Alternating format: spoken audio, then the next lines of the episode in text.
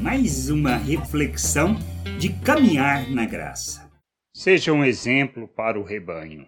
Pedro, instruindo em sua primeira carta, no capítulo 5, do versículo 1 ao 3, ele afirma: Aconselho que cuidem bem do rebanho que Deus lhes deu, e façam isso de boa vontade, como Deus quer, e não de má vontade. Não façam seu trabalho para ganhar dinheiro, mas com verdadeiro desejo de servir. Não procurem dominar os que foram entregues aos cuidados de vocês, mas sejam um exemplo para o rebanho. É nosso papel buscar o amadurecimento e o conhecimento de nosso Deus para que possamos cuidar daqueles que Ele confia em nossas mãos temos a responsabilidade de ensinar valores eternos uns aos outros. Por isso, não estamos aqui para dominar ninguém, nem impor medo para que se submetam. Devemos ser exemplos não fazermos nada com o intuito de receber algo em troca, mas pelo simples prazer de ser oferta em favor do outro, para que ele possa crescer e conhecer o nosso Deus e Pai. Devemos e precisamos cuidar com alegria do rebanho que ele nos entregou, com o desejo de servir. Temos que entender que é nosso papel sermos irrepreensíveis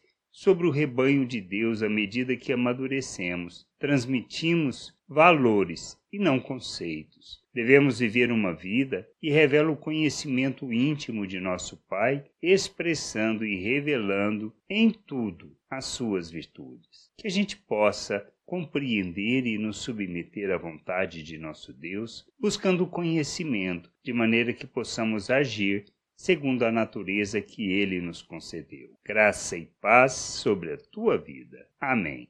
Você acabou de ouvir uma reflexão de Caminhar na Graça. www.caminharnagraça.com. Acesse o site. Ouça as outras reflexões.